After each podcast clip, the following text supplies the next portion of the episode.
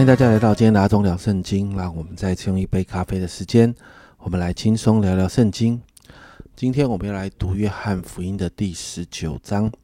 那今天这段经文就记载耶稣被凌辱，然后被钉十字架的整个过程。在一到十啊十六节，我们就看到耶稣被比拉多鞭打，受尽了许多的凌辱。你看到第二到三节哦，兵丁用荆棘编做冠冕戴在他头上，你就知道有多痛。你荆棘是有刺的，然后做成冠冕戴他头上，那个那个刺会直接刺扎在他的头上啊。给他穿穿上紫袍，又挨近他说：“恭喜犹太人的王啊！”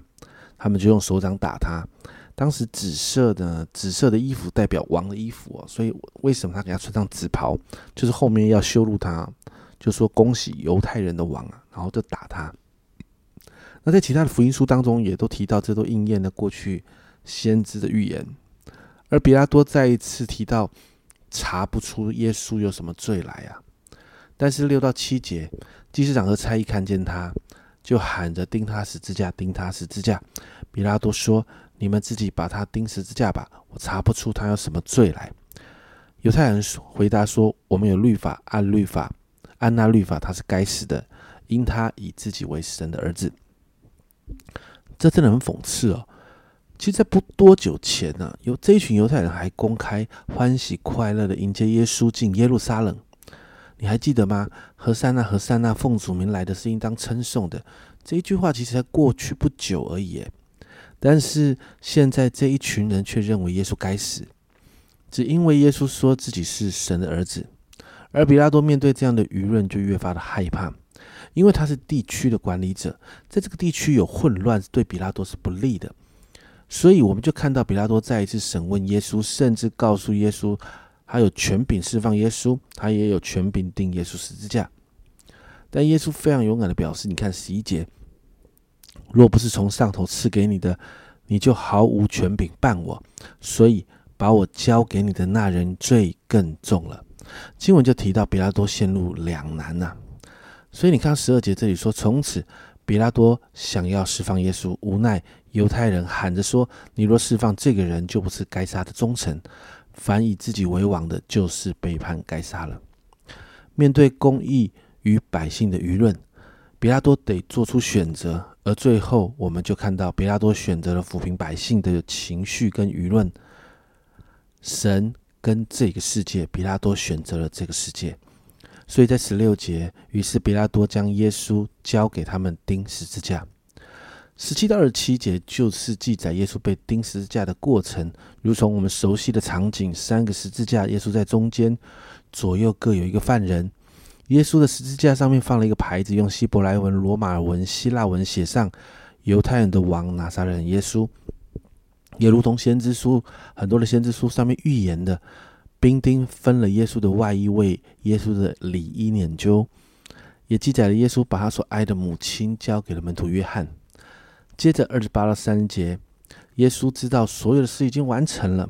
三节这样说：耶稣尝了那处，就说成了，便低下头。将灵魂交付神了。接着三十一到三十七节就记载，为了要确认犯人是不是已经死亡，所以兵丁就打断犯人的腿。但是发现呢，呃，耶稣已经死了，所以他就不打断耶稣的腿，只用枪啊扎他的肋旁。那扎下去之后，就有血跟水流出来。所以约翰也引用旧约的经文，证明过去的预言指着耶稣所说的是真的。三十六、三十七节。约翰这样说：“这事这些事成了，我要应验经上的话，说他的骨头一根也不可折断。又有经上又有一句说，他们要仰望自己所扎的人。”最后三十八到四十二节有提到亚利马太人约瑟是耶稣的门徒，那这个人要求比拉多把耶稣的耶稣的身体给领去哦，因为在当时其实死刑犯死后，他的身体是罗马政府的财产。那这些罗马政府会把身体丢在当时城外处理垃圾的地方，当做垃圾处理掉。但约瑟跟尼哥底姆呢，就把这个耶稣的尸呃尸体呢放在坟墓中，是约瑟为自己预备的那个坟墓啊啊。那呃，在其他的经文里面也看到这个约瑟是个财主，那也应验了耶稣要葬在财主坟墓当中的这个预言。经文到这里结束。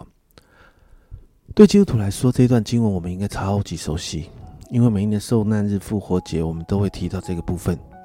但今天我们稍微把焦点放在比拉多的身上。虽然耶稣的受死在神的救恩计划当中，但比拉多是有自由做出对的决定，就好像犹大一样。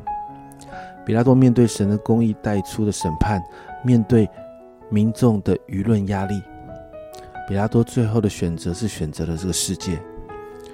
家人们，其实很多的时候，我们也很像比拉多。诶，从小到大，我们其实也在面对许多的选择。耶稣跟我的课业，考试的时候我要去教会吗？聚会的时候我要去补习吗？耶稣跟我的男友女友，我有了男朋友女朋友，我不要耶稣，或者是我跟我的男朋友女朋友之间，我们那个关系是不是可以守住那个婚前我们在圣经当中提到的圣洁？耶稣跟赚钱与工作。我们要努力的工作没有错，但我们是不是因着工作把耶稣丢在一旁？耶稣跟财富、名利，很多的时候，我们为了财富、为了名声、为了利益，我们也可以把耶稣丢在一旁吗？其实还有很多，耶稣跟什么什么什么，其实还有很多我们得做出选择的。我们在这个世界说，这个世界与耶稣所，呃，这当中两者的选择，我们到底选了谁？我们选择世界。还是我们选择耶稣？圣经告诉我们，神是我们生命中的第一位。但当我们在面对选择的时候，其实我们的选择就已经告诉这一个世界，告诉我们旁边的人，我们有没有让神成为我们生命中的第一位，不是吗？所以今天我要问一个严肃的问题：神在你的生命中是第一位吗？当我们在诗歌歌词里面唱“我全心跟随你，主，我全心爱你”，那个全心 （wholeheartedly），那一个全心，这样类似的歌词，我们的心真是这样想的吗？我想是我们需要好好面对这个生命次序的时刻了。今天为你自己来祷告，耶稣为我们死，为我们付上了极大的代价。我们在这个不等价的交换里面。我们是不是能够学着把神放在我们生命中的第一位？我们是不是可以操练，愿意操练，做出对的选择？家人们，这是一个过程，但你愿不愿意进入这个过程里头？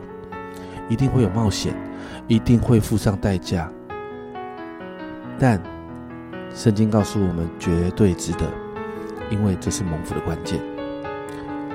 我们想。我想，我今天我们再一次把自己带到神的面前，让我们来好好面对这件事情。耶稣跟这世界，你选择哪一个呢？我们一起来祷告。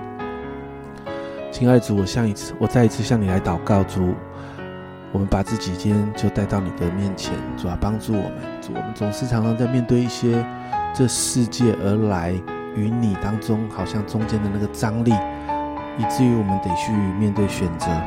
主啊，从小到大，我们一直在这样的选择里头。主啊，但是我祷告，主啊，让我们学习选对位置。主啊，让我们与让我们学习，主啊，在所有的事上，主啊，我们学习把你放在那个第一位。主啊，你永远是我们优先的选择。主啊，我知道在这个选择里面，我们会计算代价。主啊，我们会尽到冒险。主啊，甚至我们有时候会因着呃为义受逼迫，主我们会有损失。但主你就是为我们做了这样的榜样。主啊，你在这个你在这样的一个选择的里面，主啊，你做了选择天赋。主啊，你愿意顺服。主你做了一个最好的榜样，所以最后主你上了十字架。但主你如果不上十字架，我们没有一个人可以来到你的面前。主啊，你做了最好的榜样，主啊，帮助我们选择跟随你的榜样。谢谢主，因为这是蒙福的关键。谢谢耶稣，这样祷告奉耶稣基督的圣名求，阿门。家人们，你的次序对了吗？比拉多所面对的，其实我们每一天也在面对，不是吗？我再问一次，你要耶稣，还是你要这个世界？这是阿忠聊圣经今天的分享，阿忠聊圣经，我们明天见。